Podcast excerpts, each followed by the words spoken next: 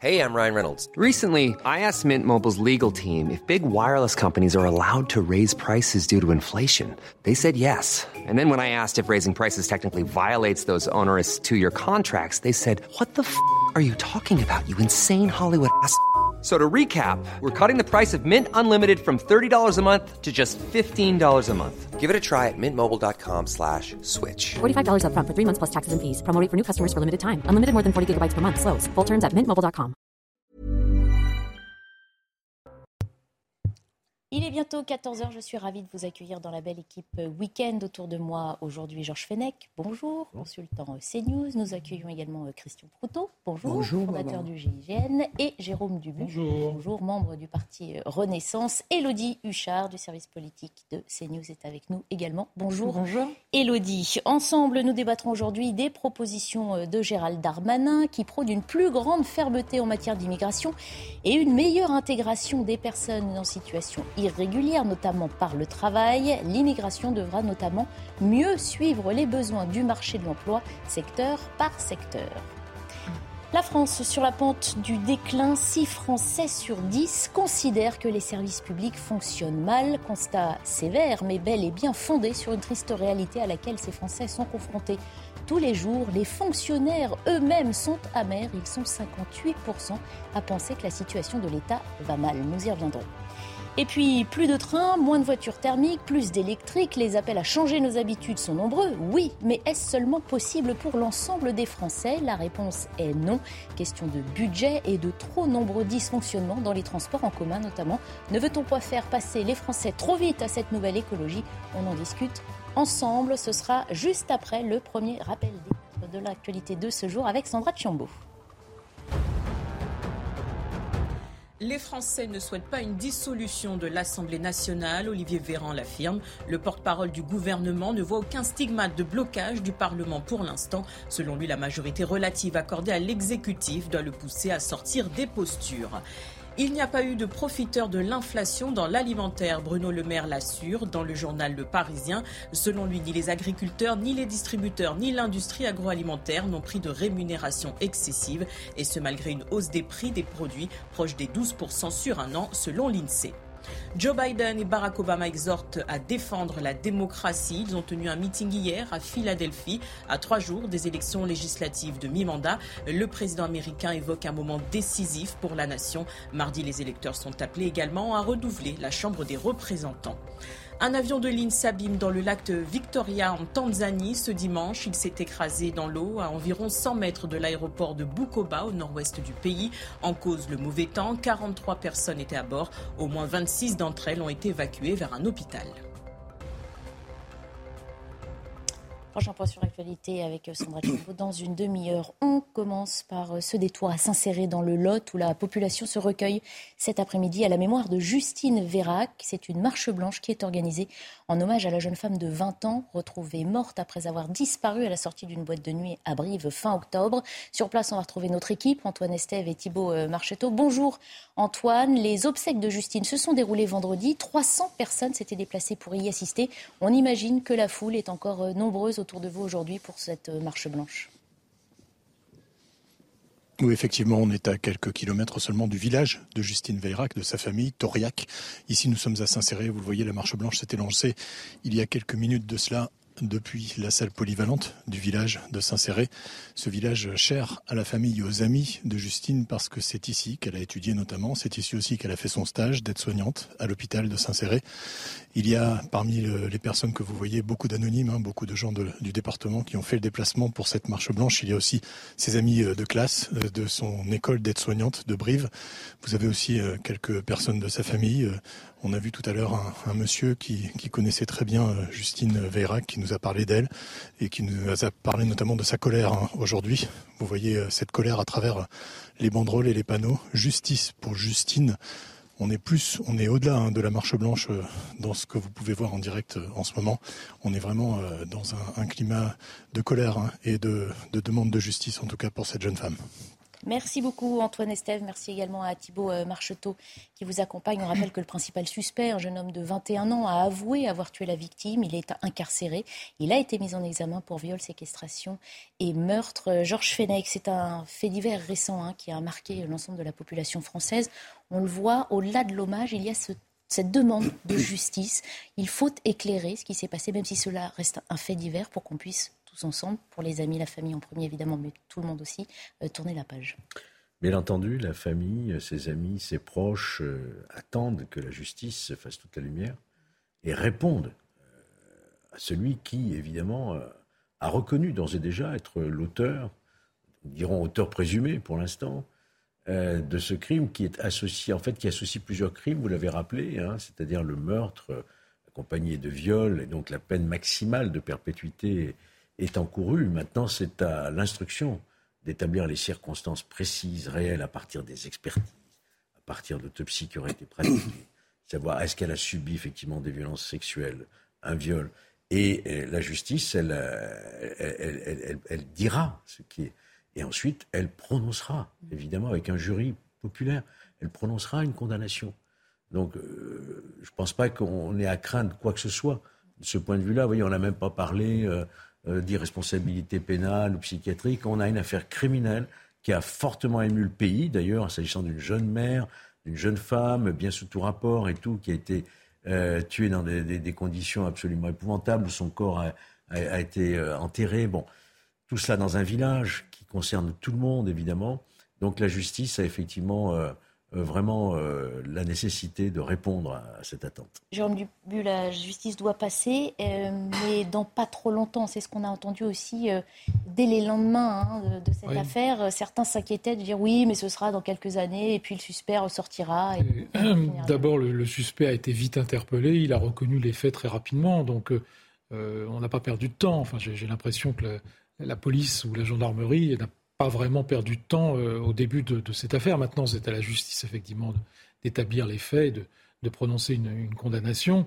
Moi, ce qui me frappe toujours dans, ces marches blanches, c'est la dignité des gens, parce que la, la, banderole, effectivement, euh, est significative, mais derrière, vous avez des gens en silence, vous avez des gens qui marchent, des gens dans la peine.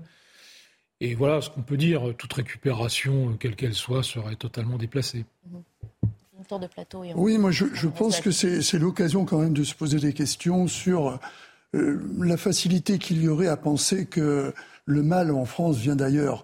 Le mal, il est partout. Il est statistiquement euh, réparti. Euh, Georges, comme moi, on l'a croisé, lui dans, dans l'instruction, moi dans l'opérationnel, Jérôme à travers son parcours politique également. Donc, on sait tous que malheureusement, statistiquement, il y a un certain nombre d'êtres dont on n'arrive pas à anticiper, même des fois. Alors des fois, effectivement, on, se l'est dit souvent ici, on aurait pu peut-être, sur certains comportements, avoir le traitement qu'il aurait fallu pour que la personne ne passe pas à l'acte ou ne repasse pas à l'acte, ou euh, faire attention à ceux qui viennent chez nous.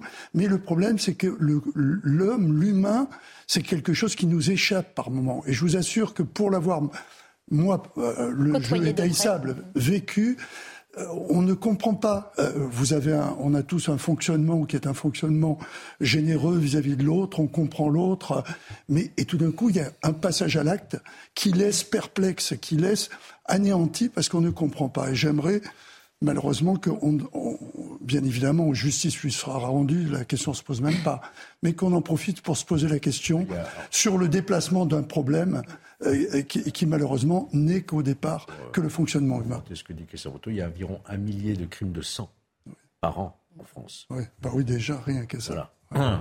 On suivra évidemment hein, euh, l'étape judiciaire quand elle, euh, elle, aura lieu. On en arrive à cette plus grande fermeté et à la meilleure intégration des personnes en situation irrégulière que souhaite Gérald Darmanin, notamment par euh, le travail. Il était ce matin l'invité du grand rendez-vous, suivi pour nous par Elodie Huchard. Alors que le ministre de l'Intérieur, Elodie, veuille serrer la vis en matière d'immigration, évidemment, ce n'est pas nouveau, surtout pas pour Gérald Darmanin qui peaufine son projet de loi sur le sujet, qui sera présenté en janvier à l'Assemblée nationale. Qu'a-t-il annoncé ou précisé en tout cas ce matin.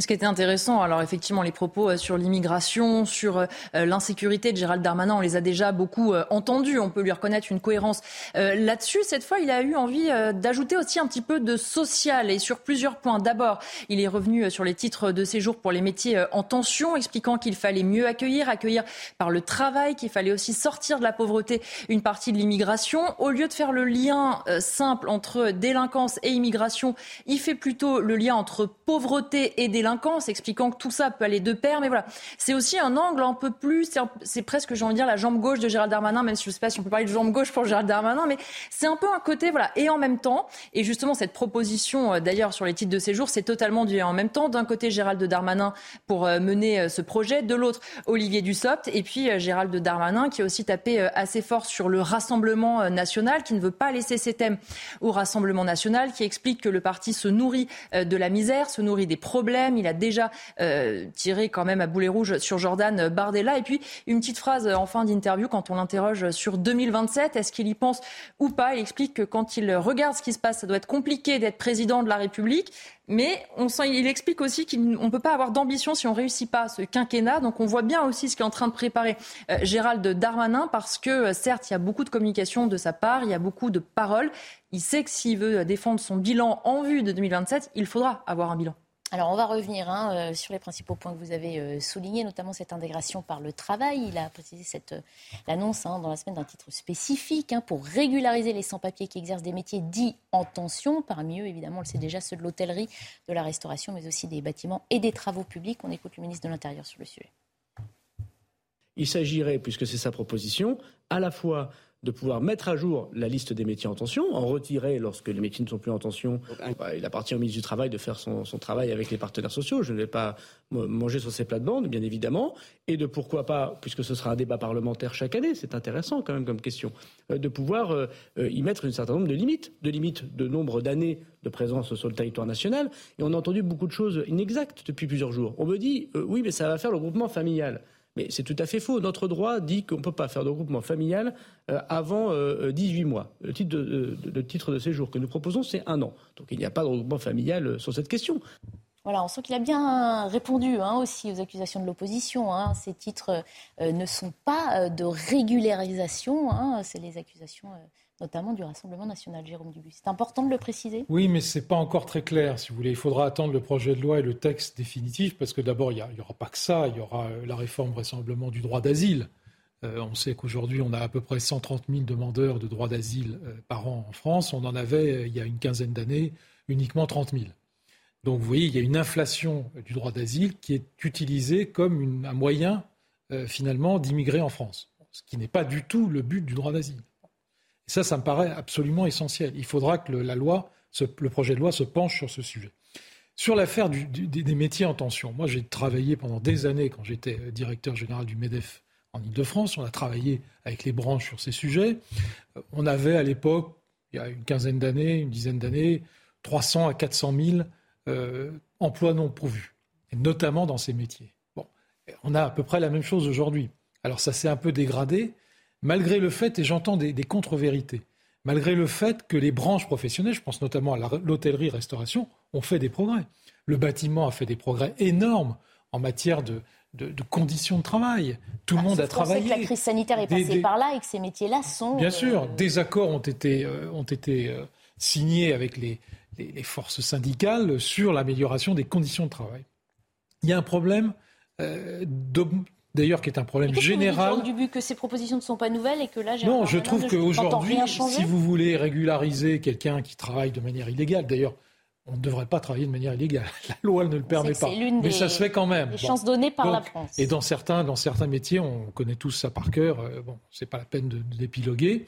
Mais si vous voulez aujourd'hui, euh, au bout de cinq ans, euh, quand vous êtes au bout de cinq ans sur le territoire national en situation illégale et que vous avez travaillé 24 mois, mhm. c'est la circulaire Valls de 2012, vous pouvez parfaitement demander votre régularisation.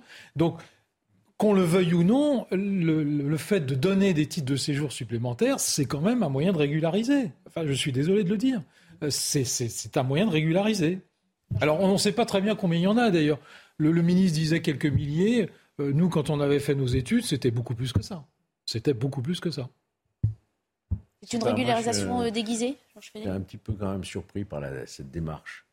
on aurait pu penser plus raisonnablement que notre Parlement se saisisse de cette question, euh, définisse une politique de l'immigration, n'est-ce pas Le gouvernement, bien sûr, et euh, fixe des quotas. Nous avons besoin de temps de main-d'œuvre dans tel domaine. Et ensuite, on ouvre, par les directions départementales de l'emploi, etc., à des demandes de visa pour travailler. Voyez-vous Là, on a le sentiment finalement qu'on bah, on, banalise un petit peu la clandestinité puisqu'on va régulariser. Et qu'est-ce que vous allez faire des euh, employeurs qui, eux, encourent des peines lourdes hein, pour emploi de travailleurs clandestins? D'un côté, vous allez régulariser, de l'autre côté, vous allez euh, poursuivre euh, l'employeur. Donc, il y a quelque chose qui me gêne là. Et je pense que l'immigration ne doit pas être traitée parce que pour l'instant, on parle pratiquement que de ça, sous cet angle-là. Ce que veulent les Français en réalité, c'est moins d'immigration. Comment allons-nous y prendre pour avoir moins d'immigration, c'est-à-dire mieux protéger euh, nos frontières, les frontières extra-européennes? Ce qu'ils veulent, évidemment, c'est qu'il y ait des mesures, et ça, c'est dans le projet, euh, beaucoup plus fermes contre les étrangers délinquants. Parce qu'on a beau dire, euh, il ne faut pas confondre l'immigration et la délinquance, mais en même temps, vous voyez, ce fameux en même temps, qui est repris par Darmanin, c'est de dire effectivement, il y a une surreprésentation de délinquants étrangers. C'est ça qu'attendent les Français. C'est notamment qu'il y aura une surveillance plus étroite hein, des fameux OQTF. Et des OQTF, voyez-vous. Alors pour le reste, les emplois en tension, on en a toujours eu, mais moi je préférais qu'on choisisse. C'est toujours la, la question ah de l'immigration choisie. Nicolas Sarkozy c'est a déjà parlé de ce on, on quota qu'on n'aime pas. Moi je, euh. suis d'accord sur le, principe des quotas. D'ailleurs, ça fonctionne dans un certain nombre de pays, notamment au Canada. Mais c'est tabou, ça semble tabou. Tout, le monde, enfin, tout le monde, tous les partenaires sociaux, euh, tous les ans, établissent avec, le, avec la représentation nationale un certain nombre de pourcentages dans les métiers dits en parce qu'ils en ont aussi, moins que nous, mais ils en ont aussi, et on fait venir un certain nombre de gens. Mais si vous voulez, on, donne, on va donner un, titre de séjour. Moi, je, suis un peu comme Georges, je suis un peu, un peu sceptique, parce qu'on va donner un titre de séjour d'un an, et au bout d'un an, qu'est-ce qui va se passer? La situation économique ne va pas changer au bout renouvelable. Donc ça veut dire qu'on va le renouveler, mais si on le renouvelle pas, ça veut dire que la personne, on va lui demander de partir. déjà aujourd'hui, on Quelqu'un qui était déjà dans l'irrégularité, on va le régulariser pendant un an, puis après on va lui dire, monsieur, vous êtes très gentil, ça fait cinq ans que vous êtes là, quatre ans dans l'irrégularité, un an dans la régularité, et vous devez partir. Il sera renouvelé un an, et donc il sera dans les conditions pour faire venir sa famille, etc. Honnêtement, ça n'a pas de sens. Hein. Alors, il a aussi question hein, pour euh, surveiller, enfin, on sait que Gérald Darmanin surveille évidemment euh, l'opinion aussi euh, qui réagit par rapport à l'actualité, hein, de d'épuiser un peu plus les recours possibles lorsque. Je me tourne vers vous, Georges, parce qu'on en parle assez souvent sur ces plateaux. On sait qu'aujourd'hui, quelqu'un de menacé d'expulsion a potentiellement 12 recours possibles. Il entend diviser ce chiffre par 3 et revenir à 4 seulement recours possibles. Ça va dans le bon sens? Il était temps? Oui, moi j'attends de voir effectivement ce que contient effectivement ce projet. Euh, il faut euh, simplifier au maximum les procédures, réduire effectivement les recours et peut-être aussi euh, supprimer l'effet suspensif des recours. Parce que le temps du recours, c'est quand même plusieurs mois, si vous voulez. Et pendant, ces mois et ces mois, l'étranger s'installe, des fois, des familles, des enfants. La pression sera mise aussi sur le tribunal, hein, qui aura 15 jours pour statuer. Euh, ça, je demande à voir. Sur le papier. Tribunaux sur le papier qui, qui statuent en 15 jours. Hein. Euh, actuellement, ils sont totalement submergés. Il faut savoir qu'à peu près la moitié, 40%, disons, du contentieux administratif, TA, tribunal administratif et Conseil d'État, c'est du contentieux des étrangers. Vous avez des cabinets euh, totalement spécialisés là-dedans. Donc c'est devenu ingérable. Recours judiciaire, recours administratif, recours devant la CADA, recours droit d'asile, qui est dévoyé, on le sait aussi, le droit d'asile est complètement dévoyé. Hein. Donc euh, il faut revenir à des procédures les plus simplifiées possibles et euh, le, vrai, le vrai sujet, ça va être à nouveau toujours l'effectivité de la mesure d'expulsion. Vous pouvez réduire les recours, si vous ne pouvez pas faire exécuter, ça ne sert à rien de faire réduire les recours. Alors, tout ça n'exonère pas non plus les prétendants hein, euh, à ces titres euh, de passer et de réussir un examen de français obligatoire. Gérald Darmanin, et je vous passe la parole, Christian Poteau, juste après, eh bien, réitère aussi l'importance de vouloir montrer qu'on cherche à intégrer le pays. D'abord, la France, c'est pas euh, une couleur, c'est des valeurs. Et donc, euh, moi, ce qui m'importe, c'est pas euh, est-ce qu'on a, j'entends des débats sur est-ce que c'est une chance, pas une chance, est-ce que les gens qui viennent en France respectent les règles de la République, ont envie d'élever leurs enfants dans les règles de la République, apprennent notre belle langue, aiment notre drapeau, respectent nos règles. Si c'est le cas, ils sont les bienvenus. Ce que nous demandons à chacune et à chacun, c'est de respecter les règles de la République. Ceux qui ne respectent pas les règles de la République, en revanche, on doit être beaucoup plus ferme contre eux. Christian Pluto, ça coule de source quand même. On entend le ministre de l'Intérieur dire ah, il faut être plus ferme contre ceux qui ne respectent pas la, République. On a des exemples récents, le mettant directement en cause face à un certain imam récemment, qui montre que, on a beau le dire, dans les faits, ça ne se réalise pas toujours. Lequel problème de l'imam que vous évoquiez est, à ma connaissance, pas véritablement résolu pour le moment. Ah bah, il n'est pas soldé, on est d'accord. Oui, oui.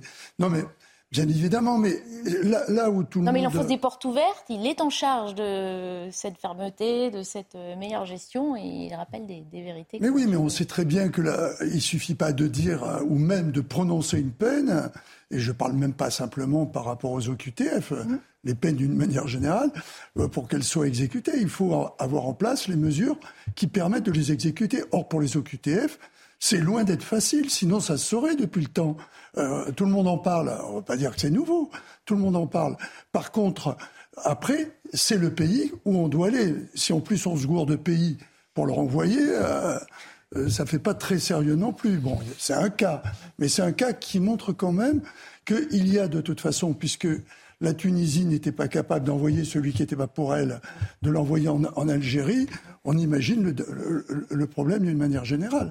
Mais j'en reviens à ce qui disait sur ce qui a été dit sur l'apprentissage du français. Il faut pas oublier le nombre d'associations qui font ça. C'est pas l'État qui s'en occupe. Moi, j'en ai, ai à côté de chez moi, et, et c'est plein. Mais ce sont des volontaires qui font ça. Ce sont des gens. Si l'État décide qu'il prend en main quelque chose, il faut aller jusqu'au bout de la démarche. Il ne faut pas attendre que l'associatif s'en occupe. Nous l'avions fait sous, euh, je me souviens très bien, j'y étais, sous Nicolas Sarkozy, on avait signé une charte mm. d'étrangers qui, qui devait apprendre les citoyennetés, apprendre le français, etc. Alors, M. Darmanin nous explique la différence par rapport à ce qui existait précédemment, c'est que là, il, devra passer un examen. On ne demande pas simplement d'apprendre le français et de le parler, mais il va avoir un examen, au bout duquel, si l'examen est réussi, il reste en France, autrement, il rentre chez lui ça va être aussi compliqué à mettre en place. Hein. Ah oui euh, des examens d'évaluation du niveau du français, vous imaginez, c'est compliqué. Hein. Bah, ça existe déjà. Hein, euh, pour, la un petit examen quand on demande la euh, nationalité. C'est quand on demande, oui, quand on demande la nationalité quand on demande la naturaliser. Qui, la réforme du code de la nationalité de Charles Pasqua, quand il était ministre de l'Intérieur en 86, mm. il, avait, il avait réformé le code de la nationalité, il avait établi ça en disant bah, il y aura effectivement une exigence de de savoir parler et écrire le français correctement, ce qui me paraît assez euh, à minima. C'est le strict minimum, il me semble. Bon. Mais si vous voulez, ça ne, ça ne touche pas les gens qui sont en situation irrégulière, par définition, puisque cela ne bah, demande pas la nationalité française. Où ces gens rentrent dans le Or, processus le problème, de régularisation. Le problème aujourd'hui, c'est quand même la stagnation d'un certain nombre de gens qui sont en situation irrégulière sur le territoire national.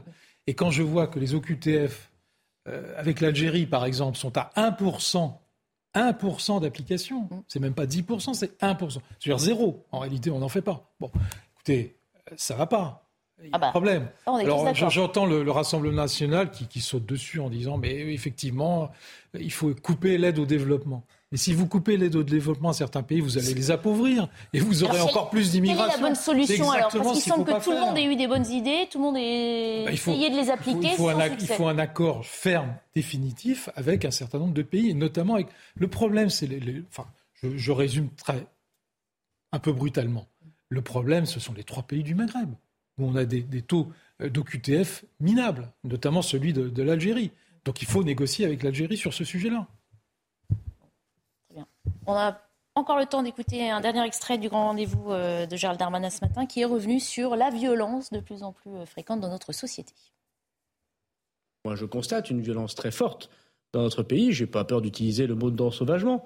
Ça ne veut pas dire que nous avons plus forcément d'homicides, de meurtres euh, depuis 15 ans. On s'aperçoit que c'est à peu près 900 homicides par an hors attentat.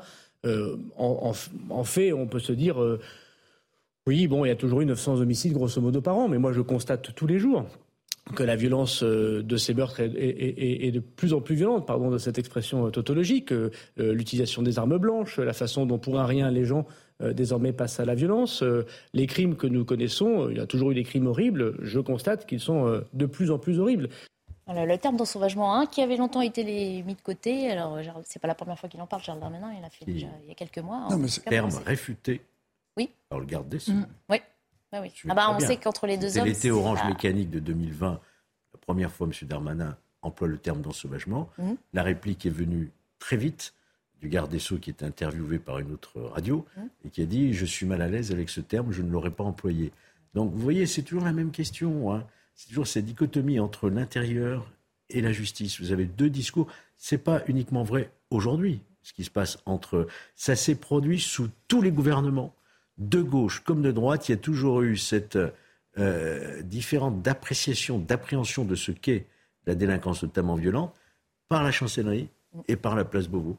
C'est pour ça que tant qu'on n'aura pas véritablement un binôme, un binôme, c'est-à-dire la même vision de ce qu'est une société euh, soumise à la violence, c'est-à-dire toute la chaîne pénale qui fonctionne même, sur un même registre, depuis l'interpellation jusqu'à l'exécution de la peine, euh, vous n'aurez pas des résultats tangibles. On reparlera de la police euh, et de la hmm. justice et de l'intérieur donc un, un, peu plus tard. On se quitte pour quelques minutes de publicité. On reviendra sur la question d'une dissolution de l'Assemblée nationale.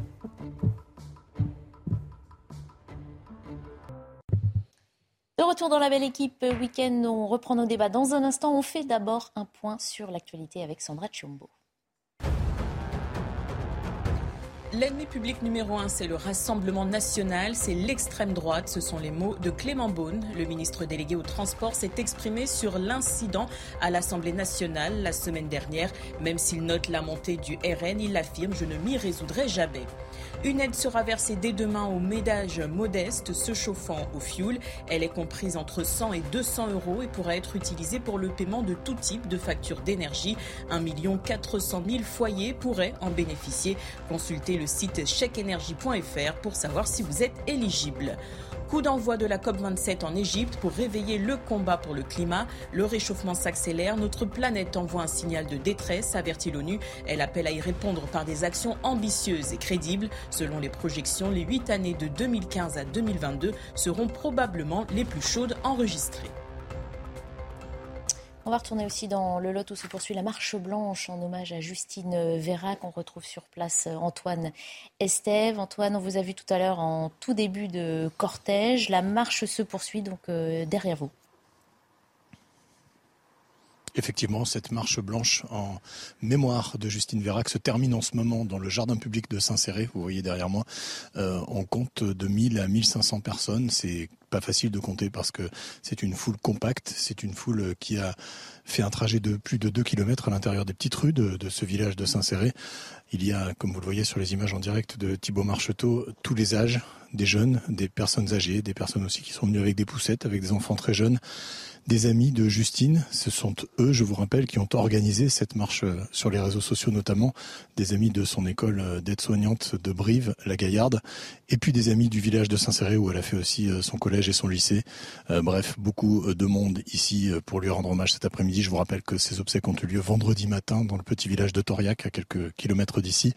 Et c'est le dernier hommage pour Justine Vérac ici. Donc c'est pour cela certainement qu'il y, y, a beaucoup de monde parce que vous savez, c'est tout un département qui sous le choc après ce qui s'est passé, euh, notamment euh, des jeunes euh, vraiment très très très touchés, très choqués par ce qui est arrivé à Justine Vérac que nous avons rencontré tout à l'heure, qui nous expliquait que aujourd'hui ils sont venus pour marcher en sa mémoire, mais ils sont aussi venus pour demander justice. Ce sont des mots qu'on voit beaucoup sur les panneaux à l'avant du cortège. Justice pour Justine, des mots forts et qui résonnent aujourd'hui évidemment avec force dans tout le département du Lot. Merci beaucoup euh, Antoine Estelle, merci également à Thibault euh, Marcheteau qui vous accompagne. Y aura-t-il dissolution de l'Assemblée nationale? La question semble déjà caduque. La bonne serait plutôt quand est-ce qu'Emmanuel Macron va la décider? C'est ce qu'on apprend en tout cas dans le JDD aujourd'hui. Le projet serait bien plus qu'avancé, tout serait prêt. Les députés du parti présidentiel seraient même sur le point de repartir en campagne. On voit ça en détail avec Augustin Donadieu. Nom de code, opération dissolution. Protocole, rétro-planning détaillé. Dans les couloirs de l'Elysée, tout semble prêt pour convoquer de nouvelles élections législatives. La question n'est plus de savoir s'il y aura dissolution, mais quand. Déjà lors d'un dîner au palais le 28 septembre, le président de la République avait brandi la menace d'utiliser l'article 12 de la Constitution. Moi, je ne veux pas lâcher en lit. Si une motion de censure est votée, je dissous dans la minute qui suit menace insinuement réitérée le 26 octobre. Il y a des instruments qui sont dans la main du président de la République. Repasser par la case législative permettrait à Emmanuel Macron de resserrer les rangs d'une majorité où Modem et Horizon d'Édouard Philippe sont en demande d'émancipation. Il pourrait ainsi obtenir une majorité absolue pour début 2023, période durant laquelle le projet de loi sur l'immigration et sur la réforme des retraites pourrait occasionner un blocage politique insoluble ou une explosion sociale qui rendrait impossible le vote. Question financement des campagnes, les petites mains du parti Renaissance ont déjà tout prévu. On a plus de 40 millions d'euros d'immobilier. Si nécessaire, on aurait un emprunt très rapidement, sans problème. Peu de partis sont dans ce cas-là. L'objectif d'une telle anticipation, préparer les esprits et colorer l'opinion pour ne pas rater sa dissolution comme celle de Jacques Chirac, qui en 1997 avait perdu sa majorité absolue à l'Assemblée nationale.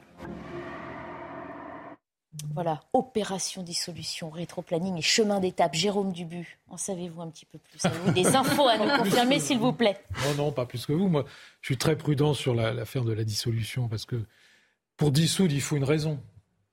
Est-ce qu'aujourd'hui, il y a une raison objective? Il n'y a pas de blocage à l'Assemblée, il y a l'utilisation des 49.3, mais les textes sont approuvés. Ils ne sont pas votés, mais ils sont approuvés avec le 49.3, notamment le budget, ce qui est essentiel.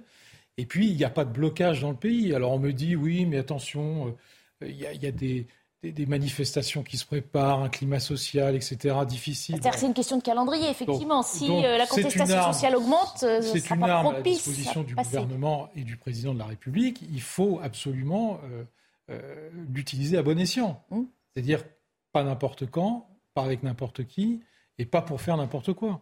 Donc, moi, je pense que pour le moment, la dissolution ne se justifie absolument pas. Qu'on la prépare, Très bien, parfait.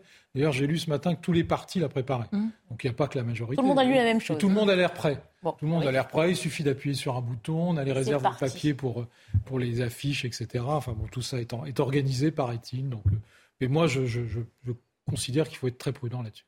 Elodie Huchard, on sait que la question n'est pas nouvelle. Est-ce qu'Emmanuel Macron a pu euh, être tenté déjà de l'activer, cette dissolution?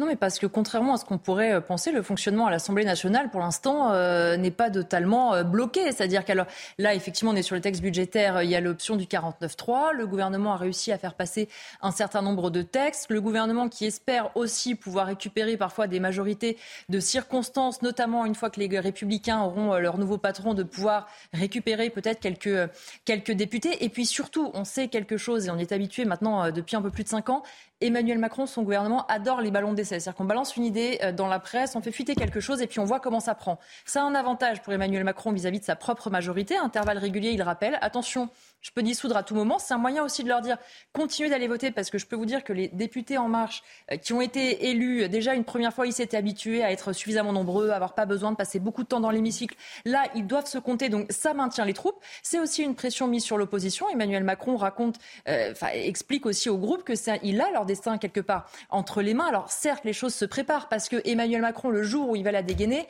il faudra que les choses soient prêtes. Donc c'est relativement logique qu'il se prépare, mais il n'y a pas qu'Emmanuel Macron qui se prépare. Certains députés avec qui on peut discuter en off vous disent qu'au soir même de leur victoire en juin dernier, ils ont demandé aux militants de rester mobilisés. Ils ont refait leur fichier immédiatement. Donc que Emmanuel Macron se prépare à la dissolution, sans doute, tous les autres partis aussi. effectivement, je rejoins ce que vous disiez à l'instant. Le timing de la dissolution va être important. Là, dans l'immédiat, est-ce que Emmanuel Macron a intérêt à dissoudre? Honnêtement, euh, non. C'est vrai que c'est une arme hein, à manier avec précaution, qu'on ne peut pas dégainer trop souvent. On va faire un petit rappel historique parce qu'évidemment, il y a déjà eu des dissolutions hein, euh, dans la classe politique. Regardez, 1962, 1968, 81, 88, 97. Alors, on a une précision importante à apporter, Georges Fenech. Effectivement, euh, ça dépend euh, quand on actionne cette dissolution. Ça peut être dès qu'on est élu et un peu plus tard. Ça n'était pas cinq fois dans le même timing que ce que Emmanuel Macron pourrait affronter. Tout à fait. Mais vous savez, au fond, on souffre de quoi aujourd'hui? Je sais bien que je vais heurter ceux qui sont euh, euh, accrochés à la Constitution de 1958. Il ne faut surtout pas toucher à, la stature du général de Gaulle, mais c'était une époque.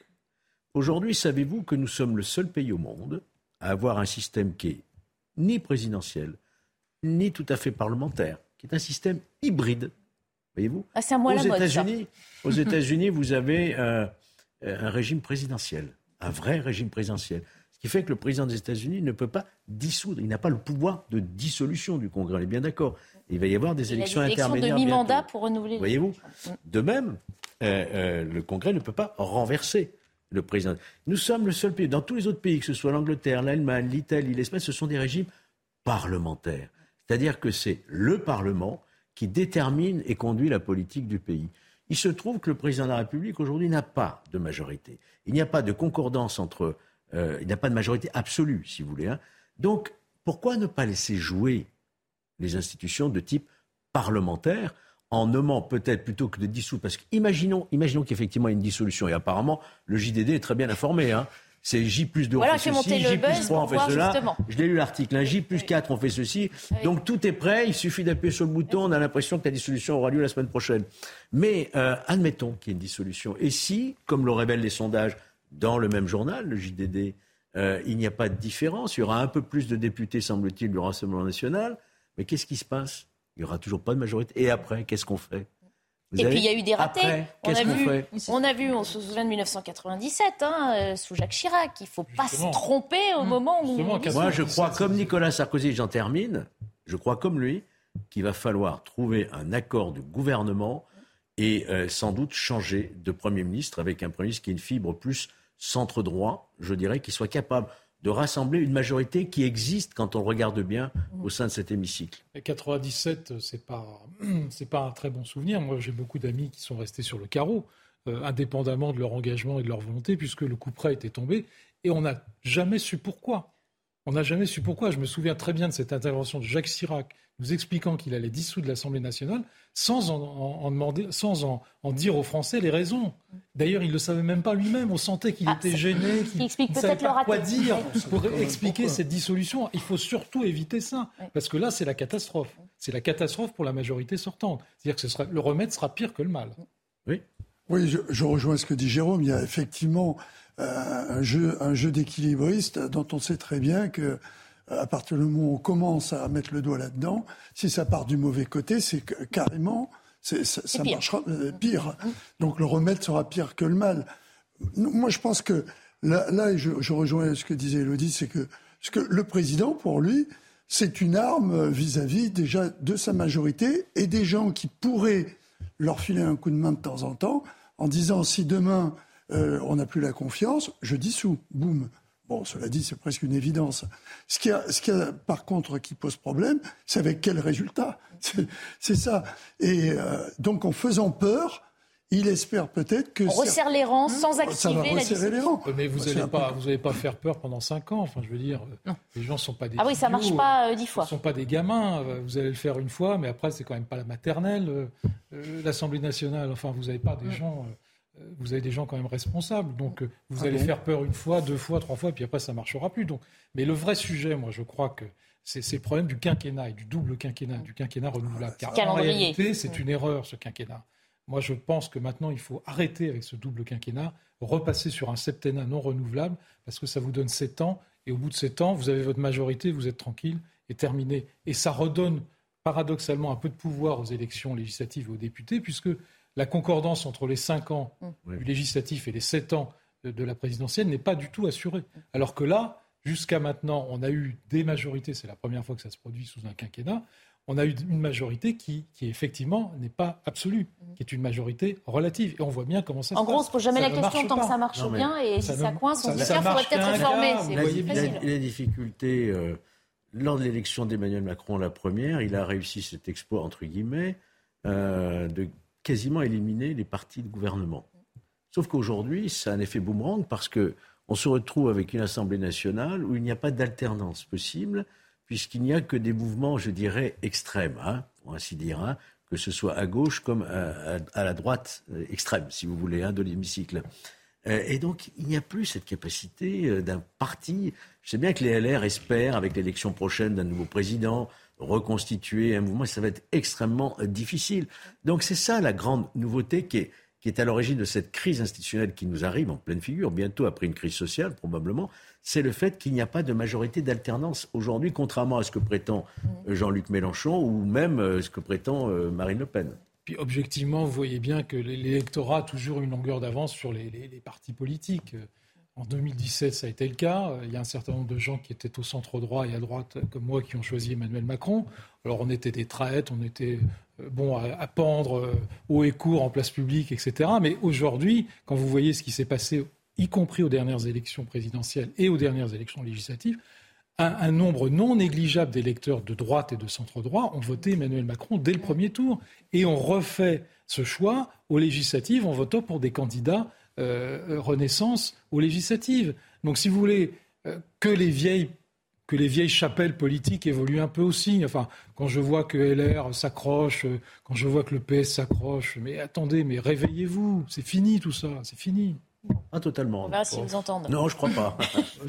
je ne crois pas. Il n'y a qu'à voir toutes les la France, je veux dire, euh, les mairies, les régions, les départements, ils sont tenus par parce que parce que Renaissance n'a pas su s'implanter. Il n'y a pas un seul département, une seule région, une seule grande mairie qui est tenue par un, un macroniste. Pas une. Pas une. Donc ne, ne, rayez pas de la carte de la France la droite et la gauche. Comment Le Havre.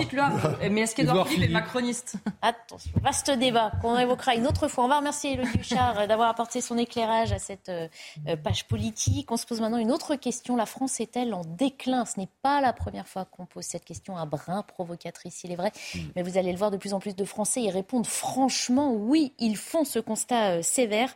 Malgré les augmentations de budget annoncées pour la justice, l'hôpital, la sécurité ou l'éducation, l'État est perçu comme de plus en plus inefficace. Sondage IFOP pour le journal du dimanche. 6 Français sur 10 considèrent que les services publics fonctionnent mal. Vous le voyez, les précisions de Célia Judas. Qu'il s'agisse de la justice, de la santé ou encore de l'éducation, l'État apparaît comme étant de moins en moins efficace aux yeux des Français. D'après un récent sondage IFOP pour le journal du dimanche, 61% de la population estime que les services publics fonctionnent mal. Parmi les secteurs les plus impactés, la justice, 77% des interrogés estiment qu'elle est dysfonctionnante. De près par l'hôpital avec 73%, Pôle emploi et enfin la police pour plus d'un Français sur deux. Les fonctionnaires eux-mêmes ne sont pas plus indulgents. Pour 58% d'entre eux, les services publics sont défaillants. Dans les gens qui expriment leur insatisfaction vis-à-vis du service public, vous avez des gens qui attendent davantage du service et des gens qui expriment de la défiance. Et tout ensemble, ce qu'on comprend, c'est de l'insatisfaction. L'insatisfaction des Français vis-à-vis des services, c'est aussi une demande. Vous voyez, c'est pas simplement un rejet. Je ne pensais pas que dans les coulisses, il y avait tant de dysfonctionnement. Maintenant, moi, ce que j'en retiens, ce n'est absolument pas qu'il faut euh, s'en débarrasser, jeter le bébé avec l'eau du bain. Je pense exactement l'inverse. Cette structure-là, il faut l'améliorer. Il faut absolument pas l'abandonner. Les Français sont sévères et ce malgré des budgets en hausse pour la quasi-totalité des secteurs évoqués. Si on n'agit que sur la quantité et qu'on n'agit pas sur le sens, si on n'agit pas sur les programmes, si on ne réforme pas le code de procédure pénale, si on ne protège pas davantage euh, les fonctionnaires dans leur mission, etc. De toute façon, ces moyens supplémentaires, ils serviront pas à grand-chose. Depuis l'année dernière, ce sont 13% de Français supplémentaires qui estiment voir décliner les services publics. Voilà, plus de 6 Français sur 10 donc qui considèrent que les services publics fonctionnent mal. C'est le début de la fin, Christian Proto. Là, on décline, on décline, on est sur une pente euh, extrêmement glissante. Non mais moi, je vais revenir euh, réenfourcher mon, cheval de bataille préféré, c'est la RGPP. On a au niveau des effectifs pris un coup tellement terrible pendant des années avec une idée quand même qui était quand même relativement farfelue, même si elle semblait intelligente, faire mieux avec moins. Euh, on voulait parler de, personnel, c'est sûr. Que doubler à cela un système qui maintenant fait que pratiquement vous trouvez plus un interlocuteur, mais un téléphone qui tapez un, tapez deux, tapez deux, ou passer par Internet pour tout un tas de gens pour lesquels c'est de l'hébreu, euh, qui fait que le contact humain qui est indispensable dans la relation avec l'État, que ça soit l'État régional ou ça soit qui est de plus en plus difficile, fait que les gens ont ce sentiment. Alors je ne parle même pas du déficit constaté au niveau des missions de grands services. C'est là qu'on va en venir. Il y a le contact, mais effectivement, il y a ensuite le service rendu mais le service et qui se trouve de plus en plus ne pas l'être en fait. Hein. Et regardez, on a ces chiffres. Hein. C'est la justice qui est la plus sévèrement euh, appréciée. Hein. 77% d'opinion euh, négative. On connaît, on a déjà parlé de l'hôpital d'éducation nationale. Euh, sur la justice, effectivement, Georges Fenech, d'un côté, on a Éric Dupont-Moretti hein, qui se vante d'augmenter le budget, plus 8% l'année prochaine, d'embaucher euh, des magistrats, des greffiers. Et puis de l'autre, on a les Français qui, malgré ça, ont l'impression qu'en fait, rien ne change, voire que ça s'aggrave. Alors, ce qui est vrai, c'est que le budget de la justice a augmenté comme jamais précédemment, hein, sur plusieurs exercices. Mais je veux dire, on part d'un tel retard que le temps de combler tous ces retards, d'avoir de, des, promotions, de les former, etc., ça prendra plusieurs années. Mais moi, il y a un paradoxe que je ne comprends pas. Voyez-vous, on, a, euh, on est sans doute le pays où il y a, en Europe il y a le plus de fonctionnaires. Je crois qu'on est à peu près 5 millions et demi de fonctionnaires en France. Il y a 4 millions et demi environ de fonctionnaires en Allemagne. Vous voyez, ils ont 1 million de fonctionnaires en moins. Et ça marche pas moins bien que chez nous, bien au contraire. Donc, ah, ils ont aussi un système fédéral un peu différent du nôtre. Oui, mais bon, euh, souvenez-vous, quand il y a eu, euh, à l'époque des présidentielles en 2017, on avait envisagé de supprimer 500 000 fonctionnaires. Mm. Pas d'un coup, hein, c'est-à-dire non-remplacement, départ à la retraite et tout. Ça a été un tollé dans toute la France. Bon, il faut effectivement des fonctionnaires, mais il faut sans doute revoir, je ne sais pas, le fonctionnement, rationalisé au maximum déjà notre administration. Oui, parce qu'on le voit, les budgets, ils sont augmentés. Regardez, plus ils sont, ils sont la justice, augmentés. plus 6,5 La justice, elle est vraiment... Vous savez, Sauf qu'on a l'impression qu'on finance, on finance, mais effectivement, pour quel résultat? Ouais, Vous savez que la, justice va vraiment très très mal. Hein. Très très ah bah, mal. vous êtes là pour nous le rappeler. Euh, il y a une circulaire, une, interministérielle hein, qui, a été rendue publique, enfin, euh, dont on connaît la teneur, euh, qui demande au procureur d'aller faire le tri dans les commissariats et gendarmeries de toutes les procédures qu'il faut absolument classer c'est-à-dire qu'il n'y aura pas de, suite judiciaire à des agressions, à des vols, à des cambriolages. On va les classer. Et pourtant, dans le même temps, on incite les Français à aller porter plainte pour ne pas laisser passer. Encore un nouveau paradoxe. Ah Donc on a une justice qui ne répond plus. Et quand vous avez une justice qui ne répond plus, mais qu'est-ce qui se passe? On le voit à travers quelques affaires euh, terribles hein, de milices qui se constituent. De gens. Donc euh, c'est tout le paradoxe, c'est qu'on met de l'argent comme dans un tonneau des Danaïdes et on n'en voit pas effectivement l'efficacité. Pourquoi? Je ne sais pas.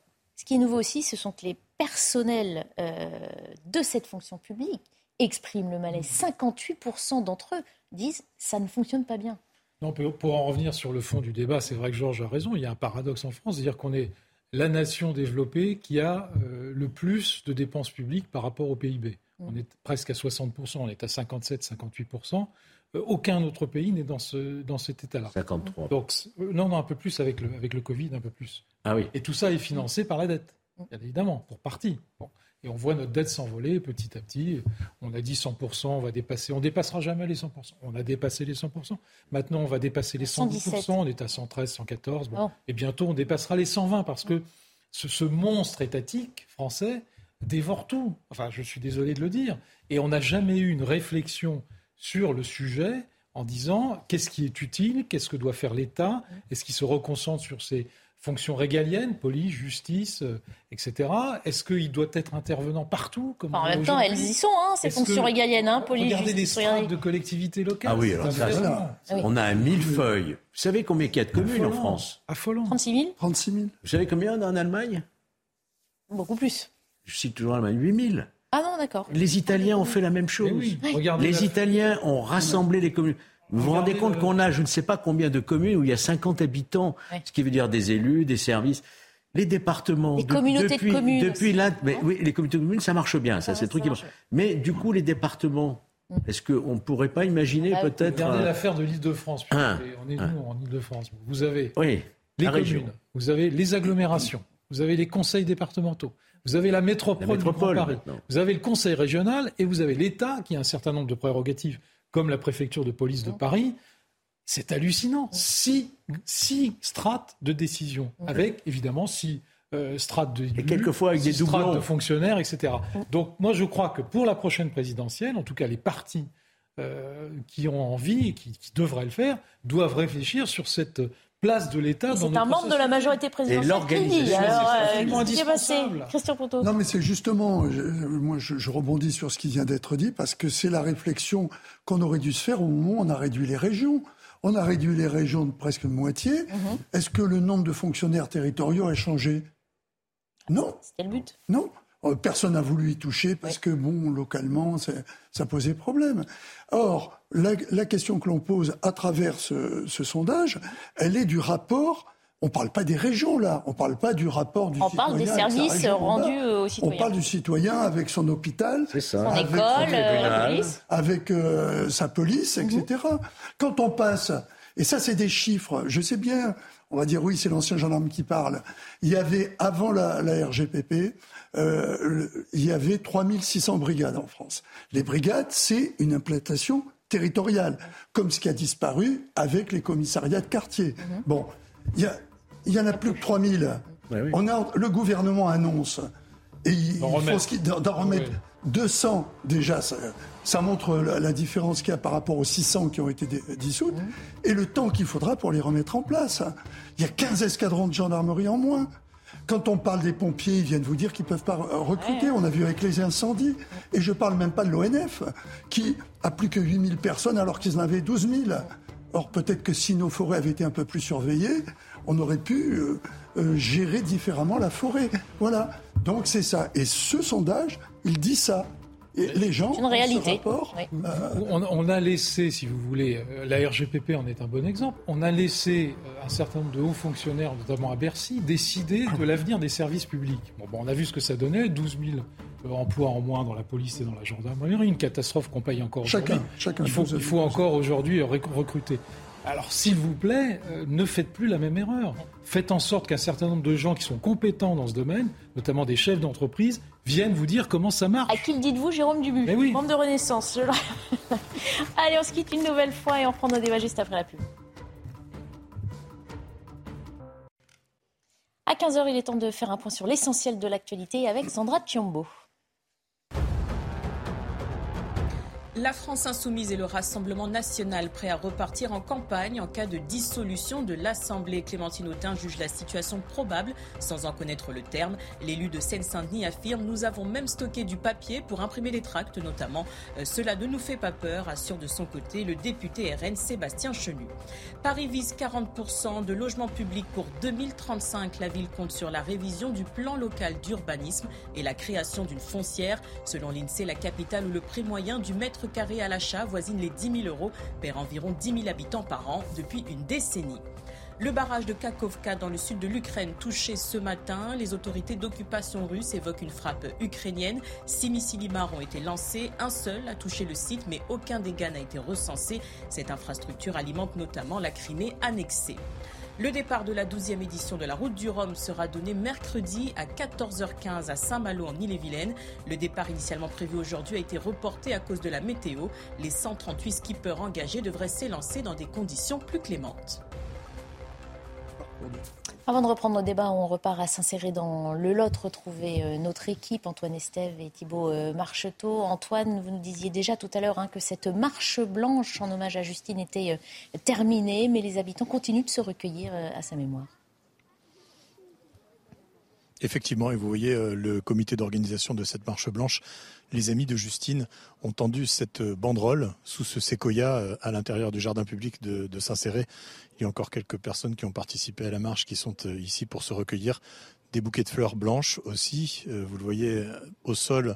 Des bougies ont été allumées effectivement pour la mémoire de Justine une marche qui avait une connotation aussi euh, un petit peu plus euh, rude avec euh, ces pancartes qu'on a vues partout. justice pour Justine. Beaucoup aussi de personnes nous ont confié qu'elles réclamaient justice pour Justine, au-delà bien sûr de l'hommage pour cette jeune femme assassinée il y a maintenant une dizaine de jours ici. Et cette ville de Saint-Céré, mais pas seulement, a rendu hommage à Justine, mais tout le département hein, est venu à, cette marche. On a compté jusqu'à 1500 personnes. Ça fait beaucoup de monde hein, dans un tout petit village de 3500 habitants. Imaginez un petit peu toute cette foule silencieuse qui a traversé le village, deux kilomètres de marche blanche cet après-midi pour rendre mémoire à, cette jeune femme. Les obsèques ont eu lieu vendredi dernier. Euh, l'enquête est toujours en cours, bien sûr. On, saura notamment pour euh, les prochains points de, cette enquête dans le courant de la semaine. Nous aurons connaissance des analyses toxicologiques euh, du meurtrier présumé et de Justine Vérac. On, on, saura un petit peu plus évidemment sur cette enquête dans les jours prochains. Merci beaucoup Antoine Estève. Merci également à Thibault Marcheteau qui vous accompagne sur cette marche blanche. Venons-en à cette euh, transition, ces mobilités urbaines, la sobriété, toutes ces expressions à la mode qui pullulent pour qualifier ces nouvelles habitudes, nouveaux comportements que l'on nous incite à adopter pour participer à la sauvegarde de la planète. Sauf que dans les faits, cette adaptation est loin de faire l'unanimité auprès des Français, notamment en raison de l'état des transports publics et des difficultés rencontrées quand on les utilise, encore trop de contraintes, des retards et des zones mal desservis, de quoi rendre difficile l'abandon de la voiture individuelle. C'est ce que nous explique Solène Boulan. Prendre son vélo, une trottinette ou encore le bus pour faire ses trajets. Quand on habite en ville, la question est souvent vite tranchée, quitte à abandonner sa voiture. J'ai décidé de m'en séparer euh, il y a quelques mois, euh, justement euh, par souci écologique, donc de voilà, donc d'utiliser plus les transports. Mais entre les retards et les travaux sur les lignes, ces mobilités douces ne sont pas toujours l'option la plus pratique, surtout lorsque l'on habite en banlieue. Plus on s'éloigne de Paris, plus ça devient compliqué parce que les trains deviennent de moins en moins réguliers toutes les une heure. Surtout avec les travaux, euh, c'est de plus en plus compliqué de se déplacer, notamment les, week-ends et les soirs. Donc, euh. Je fais du sport euh, en banlieue, etc. Et c'est vrai que quand je rentre le soir à 23h30, c'est tous les 20-25 minutes. La dernière fois, j'ai dû attendre 30 minutes mon train. Même son de cloche sur le parking de ce supermarché et ses clients au caddie bien rempli. Avec 6 ou 7 sacs, je ne peux pas les prendre en vélo ou à pied. Ou... Voilà. Pour les courses, il faut venir en voiture. Sinon, c'est pas possible. Parce que comment je vais charger ça? Parce qu'il y a de l'eau, il y a de, beaucoup de nourriture. Donc, il faut, on est obligé de venir ici avec une voiture. Selon une étude de l'atelier parisien d'urbanisme, le nombre de voitures en Ile-de-France est en baisse depuis 10 ans. La région compte actuellement plus d'un véhicule pour deux habitants. Jérôme Dubuis, est-ce qu'on n'a pas mis la charrue avant les bœufs finalement? Demander aux Français de changer leurs habitudes alors que derrière, eh ben, les autres options ne suivent pas forcément. Oui, mais il y a quand même, qu'on le veuille ou non, moi j'étais un peu réservé sur ce terme qui s'appelle l'urgence climatique. Euh, je suis désolé, les faits donnent raison à ceux qui ont prôné depuis des années un changement de, comportement. Et, dans le reportage, on dit bien les gens prennent leur voiture, mais on ne leur interdit pas de prendre la voiture. On leur demande petit à petit, alors il va falloir que ce soit extrêmement bien euh, expliquer de manière pédagogique et avec des aides évidemment pour ah, ceux qui en ont besoin. On leur demande, disons, on leur demande de changer d'acheter des voitures électriques. Ok, encore faut-il qu'elles soient un plus abordables et puis que les infrastructures Bien sûr, mais ça va venir. suivent derrière. Parce qu'aujourd'hui, vous partez en vacances avec voiture électrique, il n'y a pas de station et de bornes sur la route des vacances. on en est au début de, cette, de, cette, de, ce changement industriel considérable. Regardez ce que vont faire euh, tout de même en matière d'investissement les, les constructeurs automobiles. Ça va être considérable. Et donc si vous voulez, petit à petit, le prix de la voiture va baisser, le fonctionnement sera plus, euh, plus adéquat pour faire un certain nombre de, kilomètres. Donc je pense qu'on va y arriver. Maintenant, ce n'est pas non plus la panacée, mais si vous voulez, ne disons pas, euh, bah non, parce que euh, on n'y arrive pas, il faut toujours prendre sa voiture, etc. Euh, Alors, on ne dit pas de ne pas le faire, mais bah, peut-être qu'on a lancé les choses un, peu, trop vite. C'est un peu le sentiment que l'on tire de, de, ce reportage. Voilà, il faudrait plus bouger. Si, moi, je crois qu'il faut continuer à bouger. Non, parce qu'après, dans les faits, on se rend compte aussi qu'il y a des grandes disparités. C'est encore une très belle philosophie pour les bobos des grandes villes aussi. comment on fait quand on habite à un ou deux kilomètres d'une ville les gens, moyenne Les gens vous disent les, les transports en commun sont pas adéquats, ils sont pas fonctionnels, etc. Ils ont en partie raison. Sauf que euh, d'ici 3 à 4 ans, on aura livré Grand Paris Express, qui est une révolution pour les transports. là, on parle de Paris. Encore une fois, voilà. Comment on fait quand on est des banlieusards là qui étaient intervenus eh, Parce qu'on a d'accord, mais on sait que les problèmes sont bien plus importants euh, dans des zones plus rurales, dans des villes plus moyennes, et quand on habite un petit peu excentré de ces villes.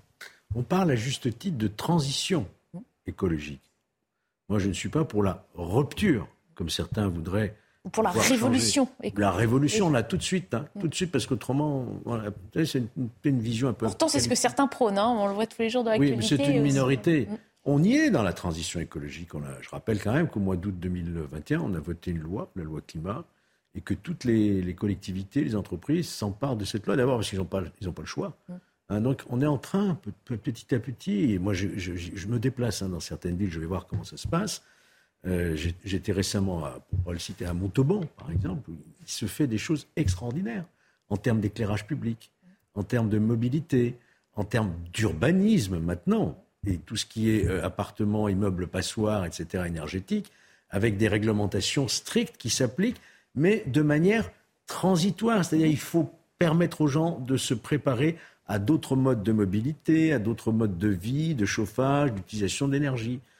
Est-ce que tout ça est adaptable sur tout le territoire sans euh, différenciation, justement, que ce soit à la bah, ville, à la campagne, dans des zones densément peuplées ou pas Mais moi, ce que j'attends maintenant, c'est de voir ce qui va se passer à Cher-Malcher, puisqu'en ce moment, il y a la COP 27. Est-ce que les autres pays, comme la Chine, par exemple, qui ne seront pas d'ailleurs, mhm. ou comme les États-Unis, parce que nous, on représente moins d'un pour cent hein, de la planète, hein, mm. est-ce qu'ils vont faire la même chose que nous mm. Ou est-ce qu'il faut vraiment qu'on donne l'exemple, un sacrifice pour le reste de la planète bah, Pour un effet qui ne sera effectivement en plus euh, ralentir, si vous voulez. Je ne crois pas qu'il faille appuyer sur la pédale de frein et ralentir tout d'un coup en freinant. Non. vous vous dites on y va quand même et tant pis si ça pose des difficultés Non, je dis pas tant pis. Je dis qu'il faut, faut, régler les problèmes financiers. Il y en aura beaucoup parce qu'il y a un certain nombre de gens pour lesquels c'est un coût supplémentaire. Bah, on rappelle que les voitures électriques aujourd'hui bah, sont bien plus chères. Euh, parce qu'il n'y a pas de, il y a pas de, de, demande. Il y a une offre qui est très, extrêmement extrêmement réduite. Bon, si vous voulez pas acheter une voiture chinoise, bah, vous avez quasiment plus de choix. Enfin, je veux dire, je, caricature un peu, mais c'est à peu près ça aujourd'hui une voiture électrique. Donc il faut, euh, il faut effectivement, moi je pense qu'il faut effectivement accélérer les processus industriels. Et sur la voiture électrique, en termes d'impact carbone, je suis pas certain qu'on y gagne. Hein. Oui, alors là, je, vais non, non. Euh, rejoindre ce que dit Jérôme, mais en fonction, une fois de plus, un autre cheval de bataille qui m'est cher. La consommation de, en, en, France, c'est 500 terawatts. Si on atteint les objectifs qui sont fixés, euh, semble-t-il, euh, par rapport à cette transition, euh, je reprends le terme choisi et le terme de, Georges, qui, est, qui doit être, à mon avis, l'alpha et l'oméga de, la mise en application de toutes ces règles, mais qui ne doit pas être une marche forcée. On va être obligé de trouver, et ce n'est pas un détail, plus de 10% de production électrique supplémentaire. 10% en 2030, mmh. c'est demain. Hein. On va les trouver où? Ben oui.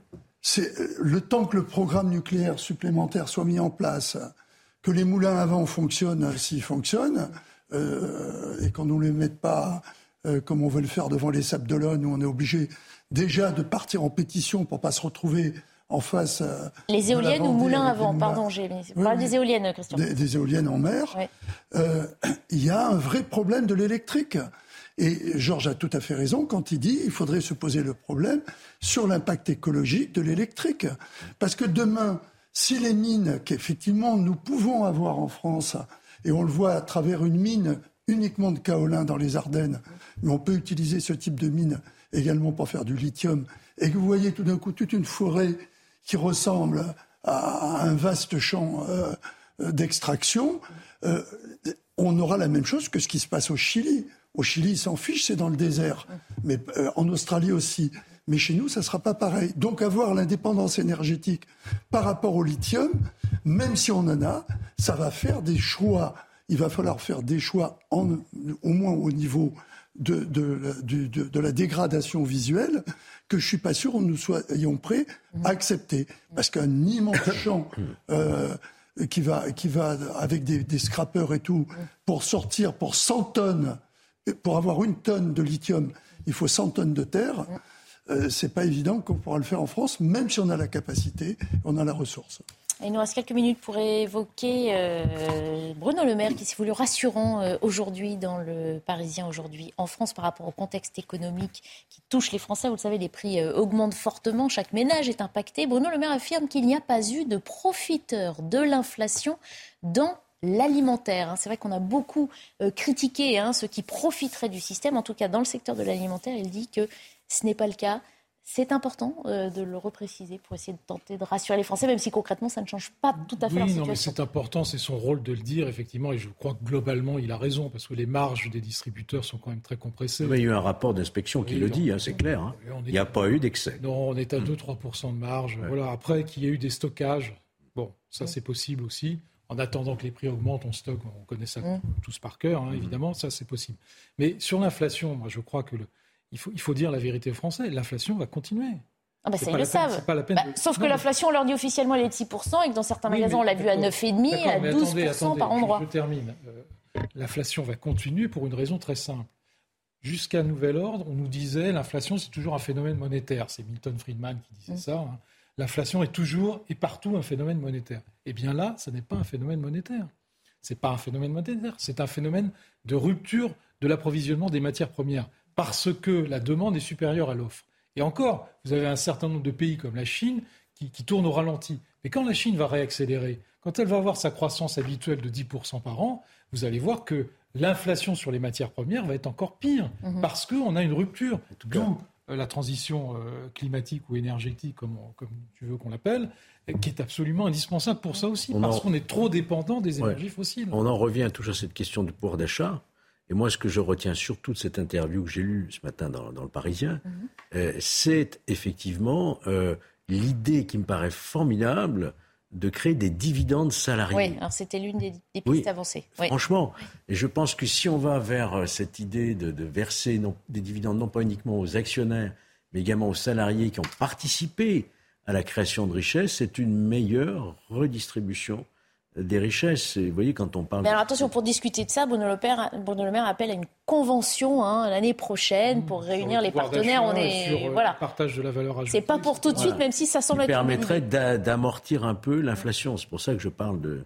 Encore faut-il avoir des dividendes à distribuer? Il y a tout un tas d'entreprises qui ne C'est vrai que distribuent toutes pas les entreprises dividendes. ne sont pas concernées. Il y a quelques exceptions qui, qui réussissent plutôt bien, euh, type Total, etc. Mais la majeure partie des entreprises ne distribuent pas de dividendes. Bah, ça ne partie. règle pas tout à fait la, la question du pouvoir d'achat. Ça ne règle pas l'augmentation des salaires. Et puis surtout la question voilà, euh, des salaires, malheureusement, il va On pas nous rester assez de temps. Voilà, on ça, c'est voilà. sûr. Et Bruno Le Maire, surtout dans cette interview, botte en touche, dit aussi c'est aux entreprises de s'occuper euh, de l'augmentation des salaires. Donc ça, c'est aussi. Mais ça se euh, fait tous les jours. Tous les jours Ça a été fait une fois. hein. hein. Ça a été fait une fois d'indexer les salaires sur l'inflation en 1983. Mm. On n'en a plus jamais entendu parler. Parce qu'on se souvient que les conséquences parce n'ont que pas ça été. fait, ça fait euh, monter voilà, l'inflation, simplement. Merci messieurs d'avoir participé euh, à nos débats. Merci à vous de nous avoir suivis. On constate dans les audiences que vous êtes de plus en plus euh, nombreux et on vous en remercie de tout cœur. À suivre 90 minutes info week-end présenté par Lionel Rousseau. Très bonne fin de journée à tous.